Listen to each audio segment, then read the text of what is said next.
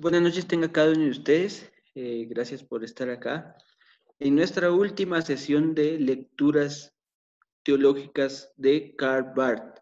Estuvimos leyendo ya por cuatro semanas la introducción a la teología evangélica y así a manera de apertura quiero rescatar algunas ideas de Barth, como por ejemplo que el teólogo no está por encima de la palabra, eh, también pensar que los testigos son parte de la comunidad y que la teología descansa en la comunidad, que el teólogo primeramente tiene eh, la capacidad de estar asombrado delante de Dios y que esa, ese asombro lo lleva a tener eh, fe, que la fe es la búsqueda del Dios por medio del conocimiento, para aterrizar en lo que hablamos hace ocho acerca de la soledad, de la duda, de la tentación, pero también de, de, la esperanza. Bueno, a todos ustedes que han estado leyendo con nosotros, espero que puedan estar atentos, que puedan escribir sus, preguntas en el, en el chat o si quieren hacerlo, pues de último vamos a tener, de último de, después de cada exposición, vamos a tener un tiempo para que puedan preguntar. Le dejo el tiempo a Jonán que él va a estar exponiendo ahorita. Ok, bienvenidos, Dios los bendiga. Este, vamos a abordar la última eh, sección del el libro de introducción a la teología evangélica de Barth. Eh, esta es la última sesión, digamos, de la, de la serie y me parece que estamos llegando a buen término. Somos pocos, pero eh, podemos estar allí pendientes y avanzando en, eh, en, nuestro conocimiento y sobre todo también en el uso para eh, el beneficio de la fe y el desarrollo de nuestro, nuestro trabajo, ¿verdad? Así que una vez más, bienvenidos. Vamos a comenzar entonces hablando de el, bueno, la labor teológica que es la cuarta eh, sección del libro, la labor teológica, es decir, cómo se hace la teología y en dónde se usa la teología. Y el primer espacio, como dice Barth, el primero y fundamental acto de la labor teológica es la oración. ¿Por qué la oración? Porque dice Barth, es necesario que aquellos que se dedican a la ciencia teológica, la labor teológica, deban comprender a mi interpretación personal, deban comprender el lugar que tienen ellos como teólogos en el ejercicio de la teología y el lugar que tiene Dios en el ejercicio de la teología. Y por eso dice Bart, la oración es del hombre hacia Dios, porque sabe que no solamente está hablando de Dios, sino está hablando hacia Dios. Y esa, ah, esta acción, esta oración mm, es necesaria, dice Bart, porque ubica al teólogo, lo ubica como el ser dependiente. No solamente, dice Bart, Dios es el objeto de la teología, es decir, el interés, sino es el sujeto a quien nos dirigimos en la medida que estamos haciendo teología, dice. Y, toda la teología que hagamos o que haga el teólogo va a estar de alguna manera, eh, lo voy a cambiar, será una teología viva en la manera que considere esa necesidad de tener un contacto con el sujeto de la teología. Es decir, Dios es objeto en el sentido de que estudiamos a Él lo que sabemos de Él a través del, texto y del Evangelio, pero también es el sujeto de la teología porque es a quien nos referimos y hacia quien nos dirigimos en esta reflexión teológica. Entonces, es necesario. Y él hablaba acerca de una máxima en, ah, en latín, me parece, que es ora et labora, que significa ora y trabaja. Es decir, en la medida que estamos haciendo esta teología, eh, estamos propiciando, digamos, una comunicación. Y esta comunicación no quiero solamente llevarlo como al concepto tradicional que tenemos algunos de la oración, que es hablar con Dios y es el medio para hablar con Él, sino más bien es el medio para reconocer que la labor teológica se funda en Dios. Es decir, la teología tiene sentido en la manera que hablamos de Dios, pero no solo hablamos de Dios, sino hablamos hacia Él. Y por lo tanto, dice Bart, la oración es necesaria hacerla porque nos marca, porque nos guía, nos ilumina el camino del quehacer teológico. Entonces, un teólogo que no ora,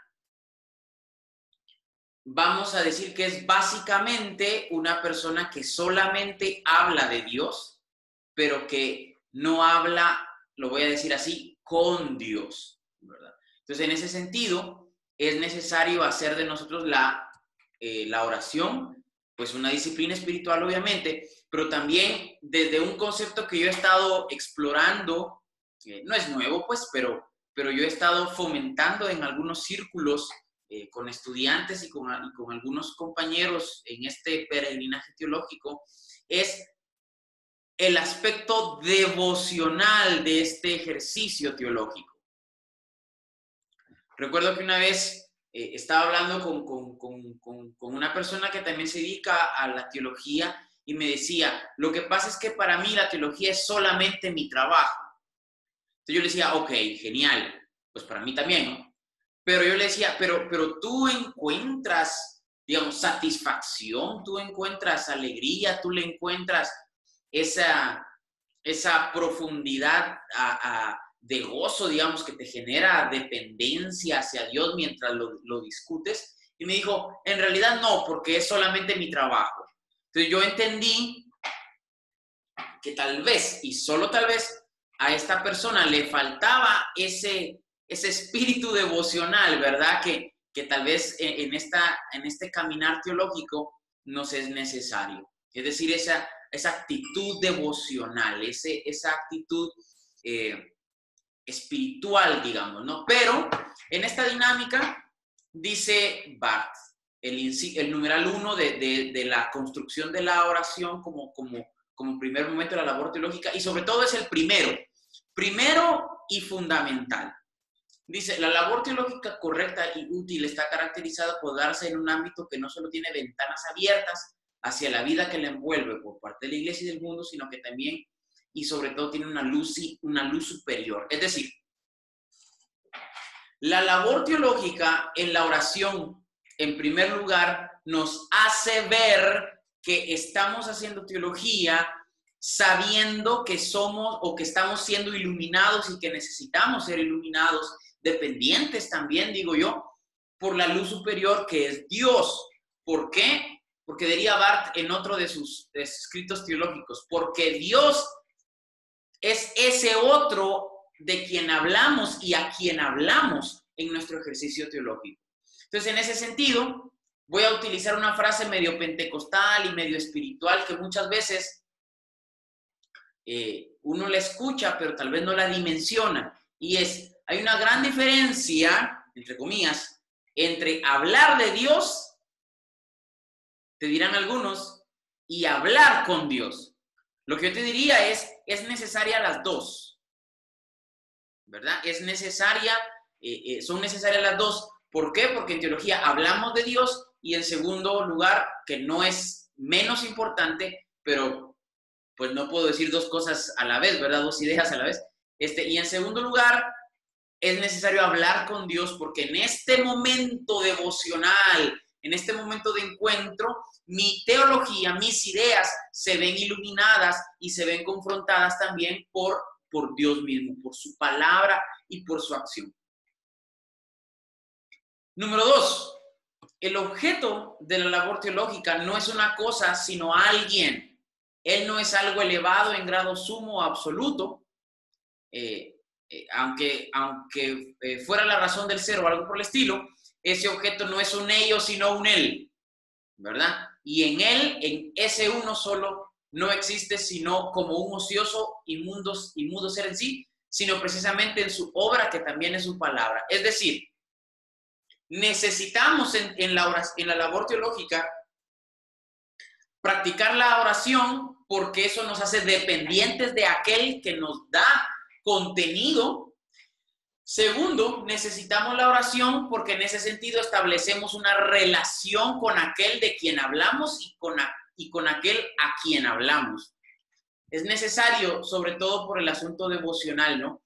Eh, en algún momento me parece que yo a algunos de ustedes que están aquí les recomendé leer Espiritualidad Pentecostal de Stephen Land. Y Stephen Land propone, bueno, y, desarrolla la idea de que los pentecostales hacemos teología en la oración. En la oración estamos haciendo práctica teológica, dice, dice uh, Stephen Land. Y me parece que tiene una, mucha razón y, una idea muy, muy bien pensada, ¿verdad?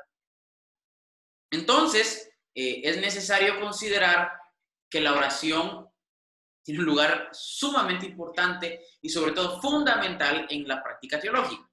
Número tres, la labor teológica se distingue de, otras clases de labor por el hecho de que cualquiera que desea realizar esa labor no puede proceder edificando con completa confianza sobre el fundamento de las cuestiones que han quedado ya sentadas sobre los resultados que ya se han alcanzado o sobre las conclusiones a las que se ha llegado, ¿verdad? Es decir, ¿qué, estamos diciendo con, con esta tercera idea? Y es que la oración es dinámica. Por lo tanto, si la oración es dinámica, nuestra dependencia de Dios también lo es. Nuestro hablar de Dios y hacia Dios también lo es. Por lo tanto, dice Bart, en teología no es recomendable ni procedente hacer teología utilizando lo que hicimos en el pasado, dice él, sino que es necesario, es necesario entregarnos a esta dinámica constante para ir buscando siempre respuestas y siempre discursos que sean necesarios para la fe y necesarios para esta labor teológica. Entonces, dice él, lo que dijimos ayer ya está dicho. Lo que debemos decir hoy debe ser nuevo. ¿Por qué? Porque estamos en esta dinámica constante de la labor teológica. Es decir, lo voy a decir al más puro estilo de Pablo en Romanos 12 y, al más puro estilo de ese coaching eh, eh, medio raro que, anda ah, eh, propagándose por ahí. Necesitamos renovar esta, eh, esta reflexión teológica, es decir, ser nuevos, ¿verdad? Estar en la dinámica constante de, de, la búsqueda y, y, de las ideas, ¿verdad? En este sentido, eh, y lo voy a decir más adelante, el, el, la labor del texto bíblico es muy necesaria. Para ir avanzando, eh, digamos, si no, pueden poner en el chat si tienen, si van a preguntar o si tienen algunas ideas que compartir luego de mi participación. Porque si no lo hay, pasamos directamente con Shenry y si al final hay, algunas preguntas, se pueden discutir. Entonces en el chat pueden poner, yo tengo una pregunta después de la participación de Jonan para ir marcando ahí la agenda. Por último, creo, dice el número cuatro, llegamos ahora al punto que en términos prácticos es el más tangible y también objetivamente el punto decisivo. La labor teológica se realiza en forma de preguntas y respuestas humanas. Es un buscar y un hallar eh, lo que tiene que ver con la obra y la palabra de Dios. Entonces, en ese sentido, ¿qué hacemos en la, en la labor teológica? ¿Qué hacemos eh, eh, en la oración como labor teológica? Lo que estamos haciendo es siempre una acción humana desde la primera sesión dijo Henry, sí creo, dijo Henry me parece porque él comenzó, que la teología es sobre todo una empresa humana. Entonces, si la teología es una empresa humana, la oración también es una empresa humana. Digamos, Dios ora, mm, bueno, diremos que no, porque la oración es dependencia. Entonces, quien ora es el teólogo, es decir, ustedes y yo, en la medida que estamos queriendo explorar y revisar y acercarnos a la fuente de la teología, que tanto objeto como sujeto es Dios mismo. En ese sentido, ah, eh, digamos, la teología básicamente son preguntas y respuestas humanas, ¿verdad? Dios nos pregunta, ¿qué pensamos de Él? Mm, no. ¿Quién nos pregunta qué pensamos de Él? Pues nuestros hermanos, nuestros amigos, nuestros compañeros, eh, la comunidad, ¿verdad? A la que pertenecemos. Ahí discutimos a Dios. Entonces la teología parte desde la pregunta y respuesta humana. Y en esta dinámica, dice Barth, es necesario apelar a la gracia de Dios, que Dios pueda manifestarse, lo voy a decir así en una figura muy pentecostal, que Dios pueda manifestarse en la reflexión teológica. En este sentido, pues siempre fomentando la oración como dependencia, ¿verdad? Porque diría Bart, porque Dios es el Dios del hombre y el hombre es el hombre de Dios. Es decir, lo que está queriendo motivarnos a entender Bart es esta relación entre el teólogo y la fuente, tanto objeto como sujeto, que es Dios. Entonces, esa es la oración. Entonces, en la medida que dependemos, nos relacionamos, en la medida que comprendemos ah, esta dinámica de ah, la tercera idea, ah, de la renovación constante de la teología y de la gracia de Dios que se manifiesta en la pregunta y respuesta teológica, estamos sabiendo, eh, sabemos, perdón, ¿sí? Eh, que estamos haciendo la labor teológica. Oramos y trabajamos el aspecto eh, teológico. Un momento. Ok. segundo concepto. El estudio. El estudio, dirá Barth, es el segundo momento. Y dice Bart que el estudio eh, es esencial e importante, juega su, juega su rol de manera excepcional en la medida que es segundo. Eh, eso es crucial, porque para Bart el estudio no puede ocupar el lugar de la oración, y la oración es primero, porque la oración es la puerta hacia la teología. Y el estudio sería entonces ah, esta dinámica de el quehacer teológico desde el asunto del método. Voy a ponerlo ahí como en tela de juicio. Dice, dice Bart, la oración tiene que ver con el teólogo, con la labor teológica vertical, dice. Porque la oración es dirigida hacia Dios. Pero el estudio tiene que ver con la labor teológica hacia lo horizontal, que es decir, hacia este, esta dinámica eh, más grupal, más social y más eh, eh, de relación teológica, voy a, voy a decirlo de esa manera. Entonces dice él, el estudio es también un movimiento intelectual, psíquico y físico, por no hablar de carnal, dice, desde el asunto de lo humano. La labor teológica no puede realizarse sino en la unidad indisoluble de la oración y del estudio porque en la oración me conecto con la fuente y el sujeto, pero en el estudio yo trabajo con esa información. Entonces, voy a hablar eh, ya eh, rápidamente de lo que yo entiendo son los cuatro momentos del estudio teológico. La primera disciplina en el estudio teológico, dice Barth, es la exégesis bíblica. Y en ese sentido, yo también quiero decir que si es la primera, es imprescindible. De hecho, si ustedes un día quieren explorar eh, la dogmática de Barth, la dogmática de Barth tiene esa reflexión teológica profunda de Barth y también tiene los estudios exegéticos que Barth hace de los textos bíblicos para fundamentar su teología. Entonces, Barth tiene la suficiente autoridad para decirnos, ok, ¿quieres hacer labor teológica? ¿Quieres estudiar teología? tienes que hacer exégesis bíblica. ¿Por qué?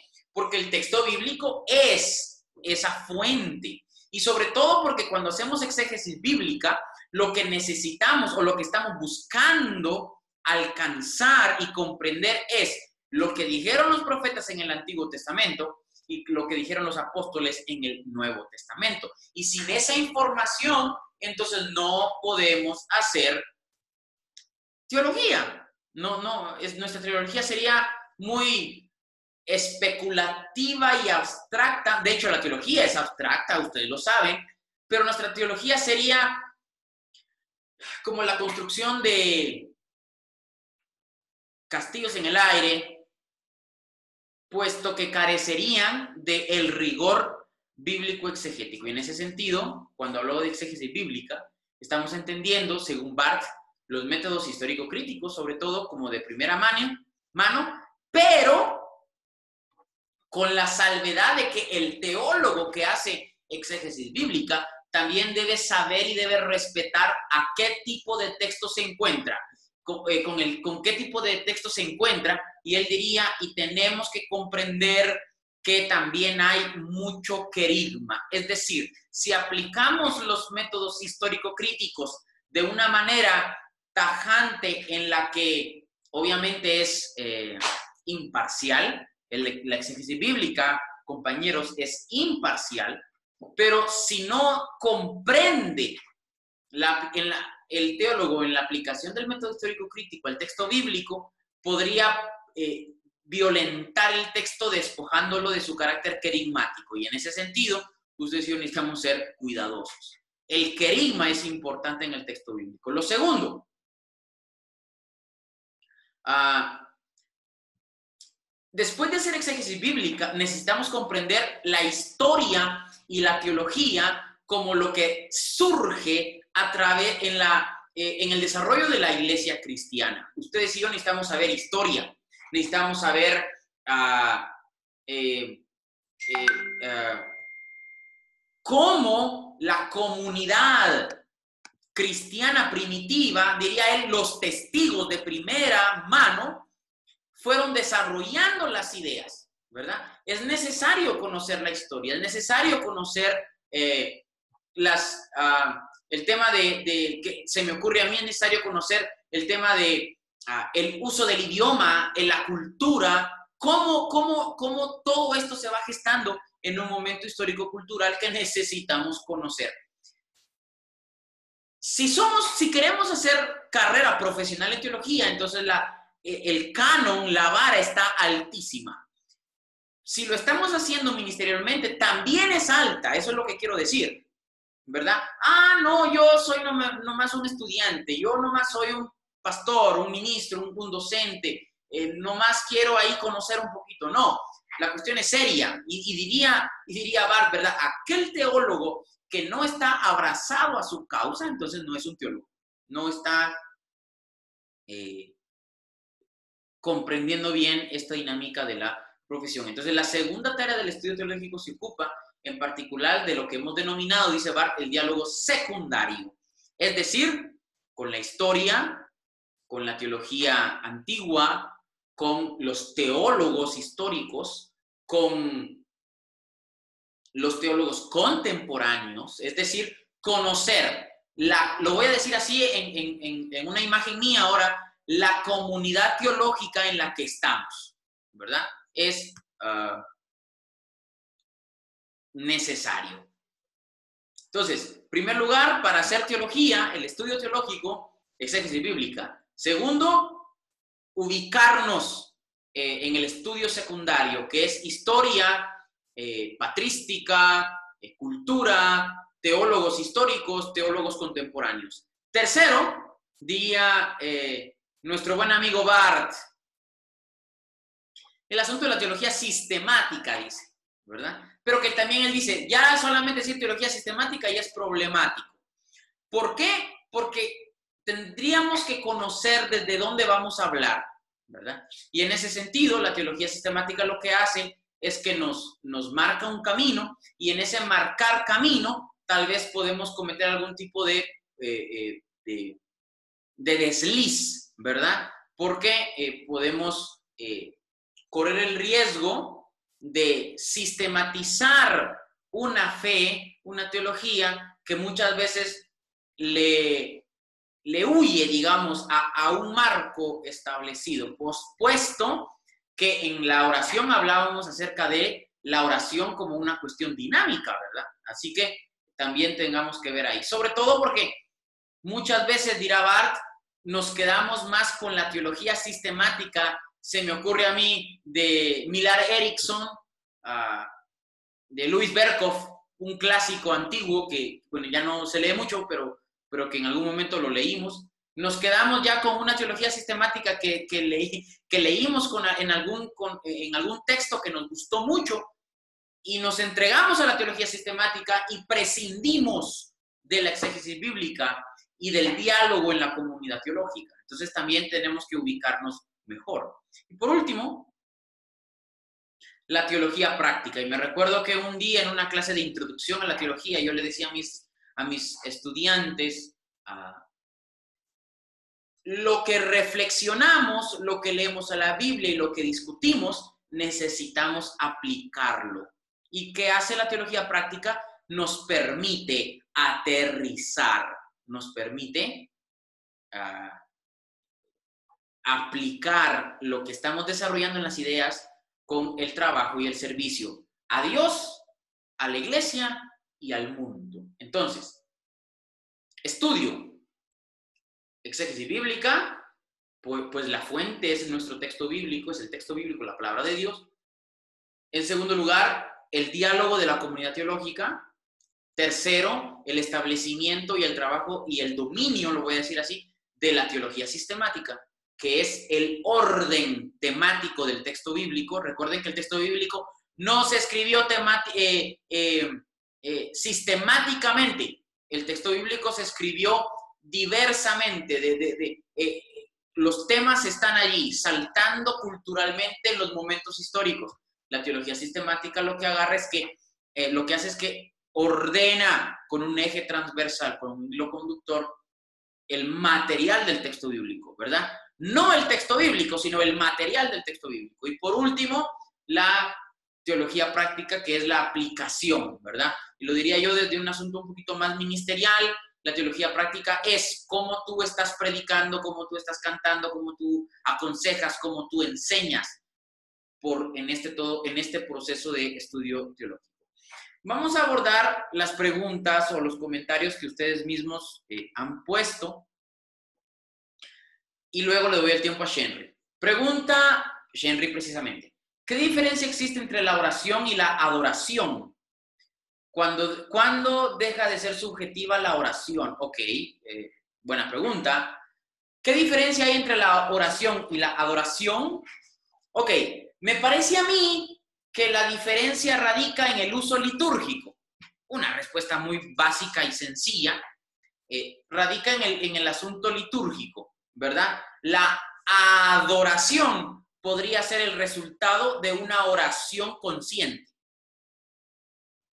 que nos va guiando, digamos, en esta labor teológica, ¿verdad? Eh, en ese sentido, pues yo me suscribo a una respuesta básica, no tan profunda, que la, diferencia es un asunto, eh, eh, el, uso litúrgico.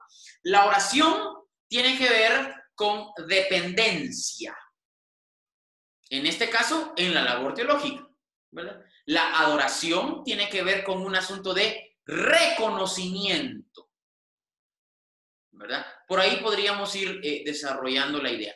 ¿Cuándo deja de ser subjetiva la oración? Me parece a mí que la oración deja de ser subjetiva cuando ésta se vuelve práctica, cuando ésta se vuelve eh, eh, instrumento en el que Dios está, en el que Dios se manifiesta, que también puede ser subjetivo, sin embargo, se refleja en el quehacer teológico, ¿verdad? Por, puesto que, como decía Bart al principio, ora y labora. Deja de ser subjetiva la oración cuando se aplica en el trabajo, cuando se elabora con ella. Avancemos, dice Julio Ruano. Entonces podríamos decir que si quitamos el elemento de la oración, la teología sería absolutamente humana. ¿Ok? Pero si se aplica el elemento de la oración, obtenemos teología divina. ¿Ok? Entonces, ¿la teología es divina o divina es la revelación que recibimos de Dios? Bueno, desde la primera sesión, eh, discutiendo las, las ideas de Bart, Julio, dijimos que la teología es humana, es la empresa humana, ¿verdad? Yo diría que lo que es divino es la revelación de Dios en el texto bíblico y pues pentecostalmente en la experiencia, pero que la teología es, es humana, pero, y esto lo, desarrolló de mejor manera el, eh, Henry en, en las primeras sesiones, la teología encuentra su justificación en Dios mismo. Por lo tanto, aunque sea humana, es certificada. Eh, es certificada eh, por Dios mismo. ¿Cómo puede ser certificada por Dios mismo? Cuando el teólogo lo hace de manera humilde, sabiendo que, aunque diga algo de Dios, no está por encima de Dios mismo y de la palabra. Entonces, en ese sentido, si quitamos la oración, Julio, la teología sería discurso. Y de hecho, dice Bart, sería un discurso ciego, ¿verdad? Entonces, en ese, en ese, en ese asunto, la oración nos abre la puerta para que la teología en realidad sea una acción humana, aunque humana más bien, sea una acción eh, eh, certificada por Dios mismo. Entonces, en ese camino andamos. Gracias a todos. El tiempo es ahora con nuestro compañero Henry para abordar los últimos dos conceptos y luego le damos el anuncio para ah, la segunda serie de lecturas teológicas y terminamos por hoy. Gracias. Gracias, Jonán. Em, bueno, eh, siguiendo con la línea de Bart, eh, de la labor teológica, Bart nos va a decir, bueno, ya hemos visto la oración y hemos visto el estudio. El teólogo se dedica a orar y también se dedica a estudiar para poder de alguna manera eh, seguir eh, en esta empresa humana de la teología. Pero dice, el, el teólogo no sería nada sin el servicio. Y, utiliza él ahí una, una cuestión que, que, usaba Calvino y dice, bueno, si Calvino nos dijo que el teólogo o el que interpreta la Biblia es el líder máximo de la iglesia, pues a mí me parece, dice Bart, que el teólogo tendría que ser una especie de diácono. Que, que si el teólogo es el que estudia y el que comprende y se acerca a la palabra, pues a mí me parece, dice Bart, que el teólogo no tendría que ser la máxima autoridad, sino el ejemplo de servicio. Y comienza diciendo, bueno, al final el teólogo tiene que querer, tiene que hacer, pero tiene que, eh, tiene que querer, tiene que obrar y tiene que hacer. Esto con el fin, y aquí Bart me gusta mucho porque utiliza el concepto de libertad, pero dice, el teólogo llega a ser libre, pero no libre para sí mismo, sino libre para eh, respetar la libertad del otro. Llega a tener gloria, pero no gloria para sí mismo, sino la gloria del otro. Y es curioso que en filosofía hay un concepto de libertad que es la libertad relacional, que dice, bueno, al final nosotros somos libres solamente cuando respetamos la relacionalidad con el otro. O sea, yo soy libre cuando logro poderme relacionar bien con el otro sin pasarme de largo la libertad del otro. Es curioso que eh, Bart nos dice, bueno, procuremos entonces que el otro o la otra persona tenga libertad, que su libertad no, o que mi conocimiento no implique una libertad personal, sino que me dé la libertad para poder relacionarme mejor. Que me pareció un poco contradictorio, eh, pero pensándolo con lo de la soledad, pero pensándolo bien, eh, Bart nos dice, bueno, el teólogo no, no puede ser nada sin el servicio. Y después nos presenta que el el teólogo está prestado al servicio de la palabra. Y aquí quiero aclarar yo algunas cosas, pensando, eh, todos pensamos que la palabra es en sí el, texto, sino el concepto de palabra es mucho más grande para Bart, eh, pensando que la palabra es la encarnación de la revelación de Dios en Jesucristo y que Jesucristo es de la cúspide de la palabra. Entonces, de alguna manera, eh, el texto nos está diciendo, el teólogo está al servicio de Dios, de Jesús. Y para eso dice, lean el Salmo 123. Yo lo voy a leer algunos versículos en la versión de la Biblia Jerusalén, que dice, a ti levanto mis ojos, tú que habitas en el cielo, está diciendo el salmista. Lo mismo que los ojos de los siervos miran a la mano de sus amos. Lo mismo que los ojos de la sierva miran a la mano de su señora. Nuestros ojos miran a Jehová. Nuestro Dios espera que se apiaden de nosotros. Nuestro Dios esperando que se apiade de nosotros. Bueno, eh, el texto entonces nos dice, y para Bart, eh, el teólogo lo primero que tiene que hacer es ponerse al servicio, primero al servicio de la palabra, pero también al servicio del hombre. Porque, ¿qué sería el teólogo si no pudiera estar al servicio del hombre? Y nos dice, Calvino decía que el doctor de la ley o el doctor de interpretación tendría que ser el maestro de la iglesia y el que ocupe los cargos superiores. Después de esto está el pastor, que es el predicador y es el instructor. Después está el, del presbiterio, que es el que se encarga de cuidar la vida en comunidad. Y por último, dice, dice Calvino, está el diácono. Bueno, para Bart entonces dice, ¿por qué no invertimos las cosas? ¿Por qué no ponemos al que es teólogo como diácono? Porque eh, si vemos en el texto bíblico, dice, el diácono eh, que aparece en Hechos, en Hechos 6 y en Hechos 8, que son Esteban y Felipe, aparte de estar al servicio, no eran solo los que se encargaban por los pobres y los enfermos, sino también estos hablaban con denuedo la palabra. Entonces, me parece a mí, dice Bart, poder poner mejor al teólogo como diácono, porque así le iría mejor. Porque entonces dice, ¿con qué finalidad estamos conociendo?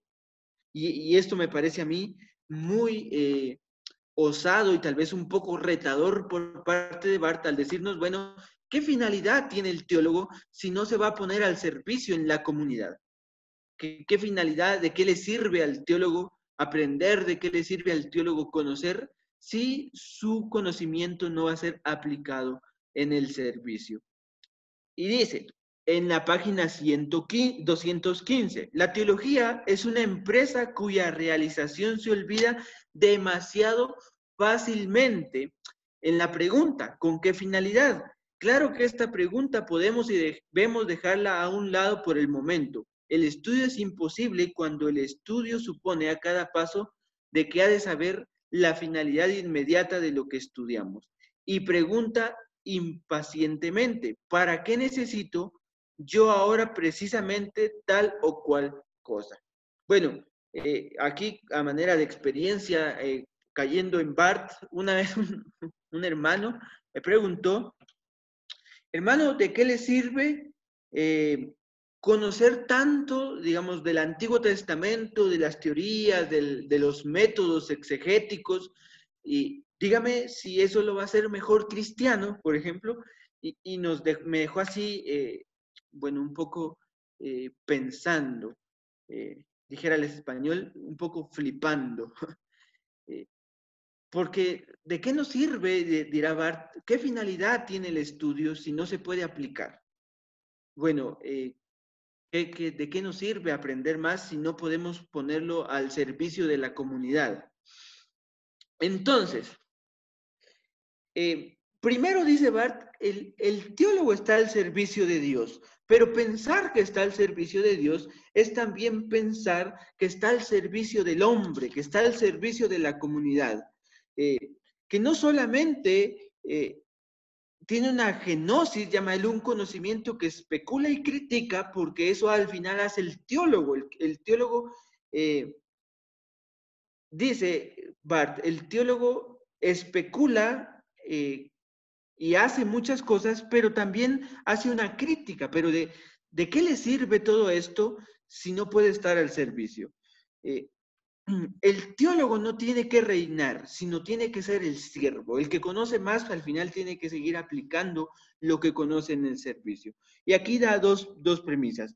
Dios, su palabra y la comunidad como, primera, eh, como primer eh, qué hacer del, teólogo, eh, labor del que estudia, el que ora, pero también el que se sirve a la comunidad. y el hombre que ama por Dios como el, segundo campo de acción. Bueno, si el hombre va a estar eh, al servicio de la palabra, tiene que estar con Dios, con su palabra y con su comunidad, pero también al servicio del hombre, porque también el hombre es amado por Dios. Entonces, Bart nos va a presentar una idea del por qué, digamos, hacemos alguna serie de distinciones pensando que los que no son teólogos o los que no son cristianos son como parte del otro. Bueno, recuerde también poner sus preguntas en el chat, ya, ya vi una aquí, pero le voy a dar eh, respuesta al finalizar.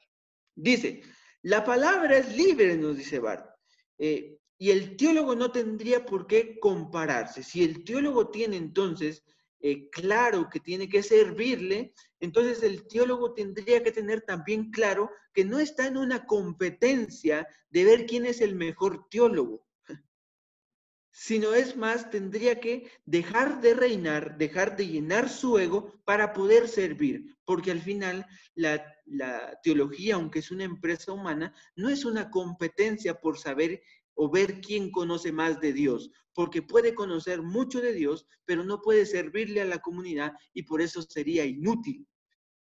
Entonces, eh, Bart dice, si la palabra es libre eh, y lo que dice la palabra es que nos puede dar libertad, pues eh, usemos esa libertad para relacionarnos. Entonces dice, hay un, servicio especial que que la palabra eh, y el teólogo tiene que hacer por medio de la palabra. Y dice, es la predicación, la enseñanza, la labor pastoral, que todo esto es incumbencia del teólogo. Tanto la predicación como la enseñanza y la labor pastoral son incumbencia del teólogo. El teólogo entonces no tendría que quedarse de lado diciendo, bueno, yo soy el que conoce y yo no puedo ser pastor. ¿Por qué? Porque para Bart, entonces, el servicio tiene que ir también de la mano de la eh, labor pastoral.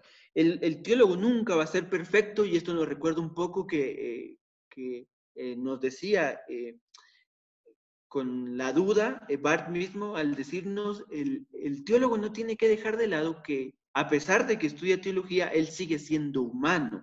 Bueno, el teólogo nunca va a ser perfecto y siempre va a seguir eh, buscando la perfección y en el servicio también. Pero dice, la teología tiene que ayudar a la comunidad de fe. No se vale entonces pensar para Bart que el teólogo no sirve, que el teólogo no se presenta como alguien, eh, como una figura pastoral dentro de las comunidades de fe, sino es más, el teólogo tiene la responsabilidad de ayudar a la, eh, a la labor pastoral. Eh, y, después dice, bueno, si un teólogo estuviera como pastor, dice Bart, podría ganar gente, pero también podría llevar esa misma gente a la libertad.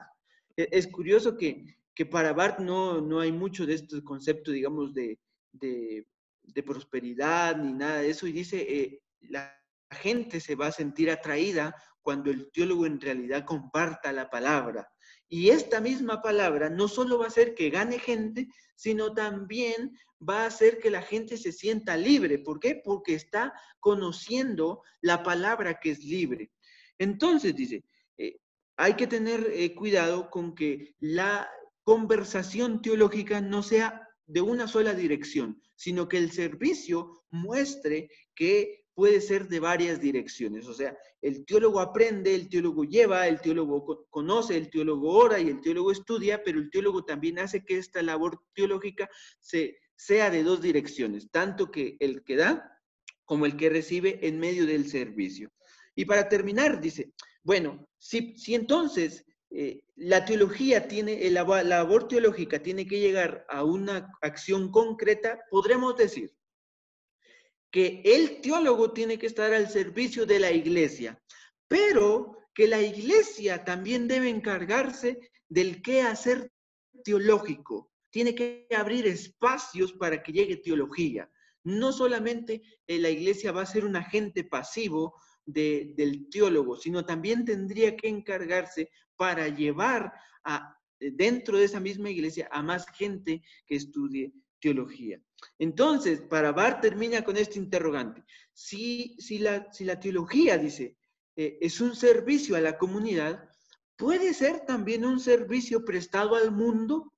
Y, esa interrogante me parece a mí eh, muy bonita, muy curiosa, pero también desafiante al pensar entonces, bueno, el teólogo también está encargado de estar al servicio del mundo, de llevar a la libertad al mundo, a todo lo que no, no conoce o lo que no es parte de la iglesia. Bueno, eso ya quedaría también para reflexión nuestra. Entonces, ¿es una labor para el mundo o solo es una labor para la iglesia?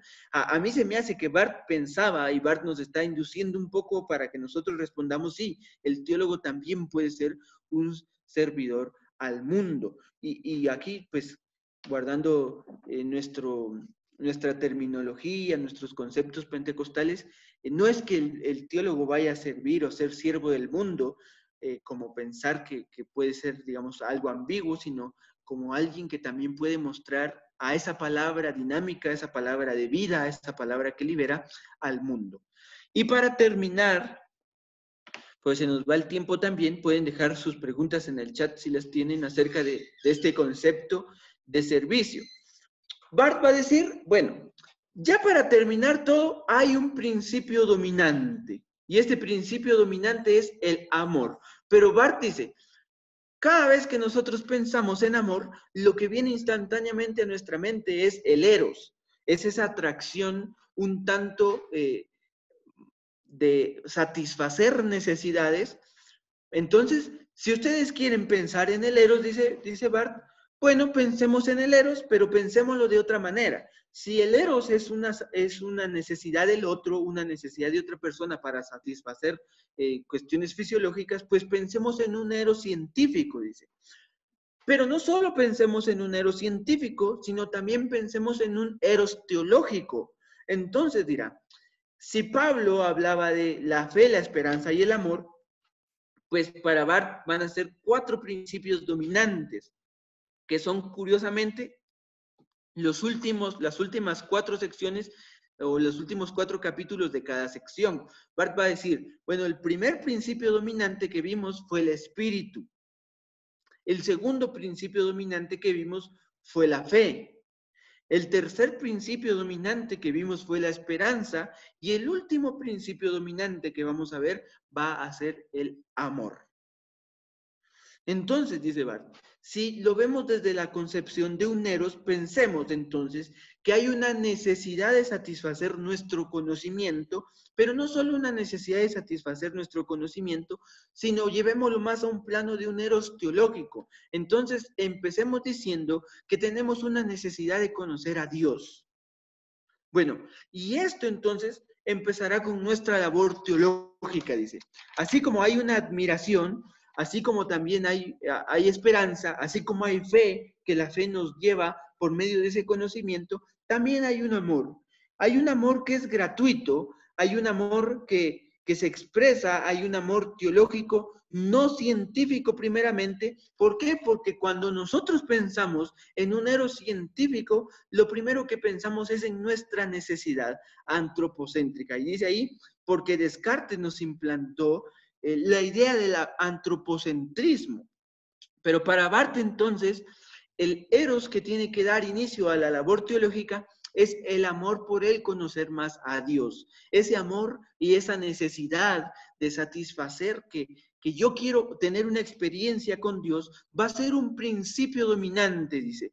Está bien que oremos, porque en medio de la oración se conoce. Está bien que estudiemos, que tengamos métodos exegéticos y está bien que sirvamos, pero el principio dominante, dice Bart, es el eros teológico. Pero pasemos un poco más allá, dice, dejemos el eros teológico que nos, nos compete y pasemos un tanto más a el amor ágape de Dios, ese amor que se quiere sacrificar por el hombre, ese amor que nos llena a nosotros, pero ese amor que nos hace a nosotros ver nuestra debilidad delante de Él. Eh, eh, pasemos, dejemos un poco que nosotros somos quien primeramente parte de la necesidad, dice, dice Bart, y pensemos al final que Dios es el primero que da el sacrificio y que ese amor ágape primeramente va a ser sacrificial y que nosotros entonces necesitamos demostrar nuestra debilidad para reconocer que esta empresa teológica depende de Dios. Entonces el amor va a ser el principio dominante para Barth. Y bueno, llegó nuestro tiempo y, yo sé que quedamos también un tanto así motivados con la lectura de Barth. Pues si usted no leyó los capítulos, eh, léalo desde los lentes que son esta explicación.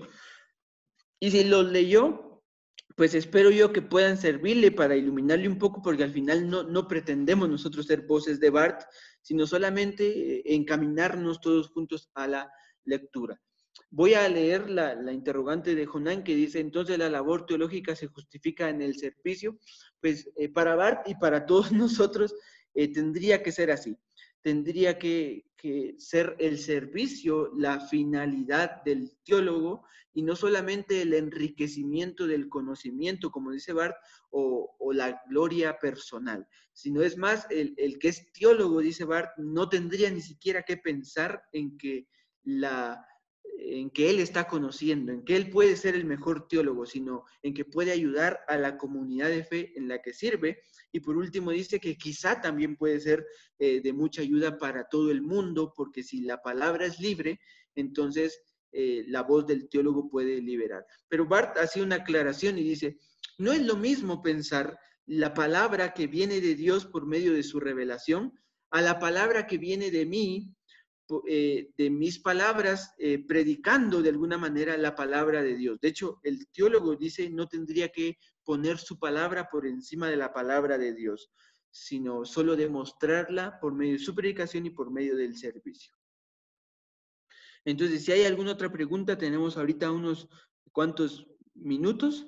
Eh, otras maneras o medios para justificarla, dice Jonán, la labor teológica es el reconocimiento de la comunidad. Eh, la, teología se justifica eh, solamente cuando la comunidad siente que el teólogo le está eh, ayudando a su enriquecimiento del conocimiento de Dios. O sea, el, servicio y la comunidad son las que de alguna manera legitiman el quehacer teológico porque si el teólogo aprende mucho, pero la comunidad no lo respalda, entonces no hay una legitimidad o una justificación válida.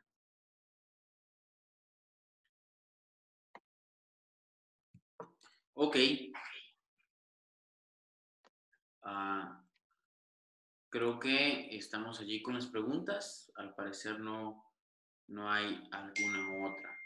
Me parece a mí que luego de leer a Bart, en estas cuatro semanas podemos mm, motivarnos, evaluarnos para poder eh, avanzar en esta labor teológica, eh, eh, bueno, en esta tarea teológica, en esta carrera teológica, que algunos pues hemos, hemos abrazado y hemos, hemos, nos queremos dedicar. Entonces, por ejemplo, si no habíamos dimensionado el lugar de la palabra, los testigos la comunidad y el espíritu como lugar de teología, entonces creo que podemos comenzar a abrazar esas ideas y pues siempre aplicarlas en los espacios en los que estamos.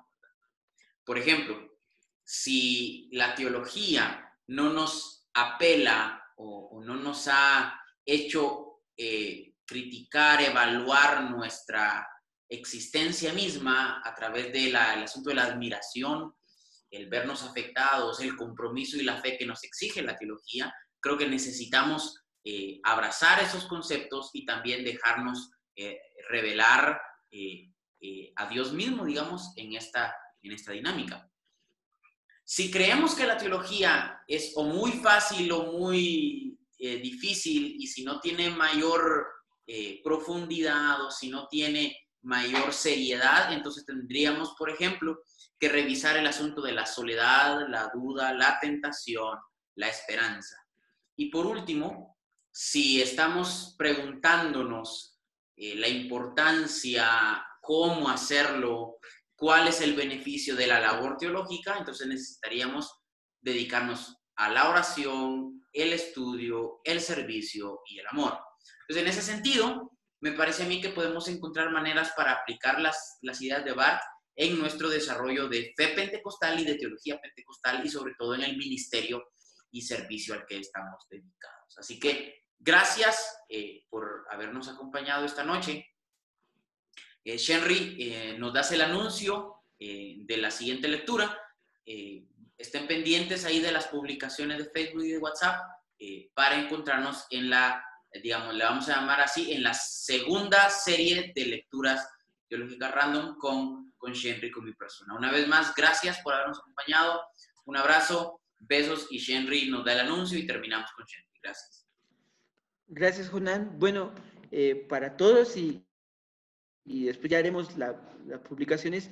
Dentro de ocho días, ya sea domingo o sea lunes, vamos a ver qué día nos queda mejor. Pues vamos a seguir con las lecturas, pero vamos a iniciar una lectura del Antiguo Testamento y para esto vamos a utilizar a José Luis sí cree que curiosamente también tiene el libro dividido en cuatro temas. Entonces vamos a leer el Antiguo Testamento, la introducción al Antiguo Testamento de José Luis Sicre. Es un libro casi igual, del mismo tamaño eh, que el de Bart, un poquito más, pero creo yo que ahora nos vamos a adentrar un poco más a, diálogos bíblico-teológicos que nos pueden eh, ayudar también para, para que paralelamente esto nos, nos despierte la curiosidad de leer el texto bíblico y que nos puede ayudar también a todos nosotros a eh, seguir eh, cuestionando algunas cosas y pues afirmando otras en el Antiguo Testamento. Ese es nuestro anuncio, estén pendientes de nuestras publicaciones. También estamos eh, subiendo nuestros diálogos al, YouTube, pues si no está, suscríbase, dele like y a la campanita. No sé qué dicen los youtubers, pues, pero ahí estamos también. Que Dios los bendiga, gracias por estar con nosotros y nos vemos la próxima semana.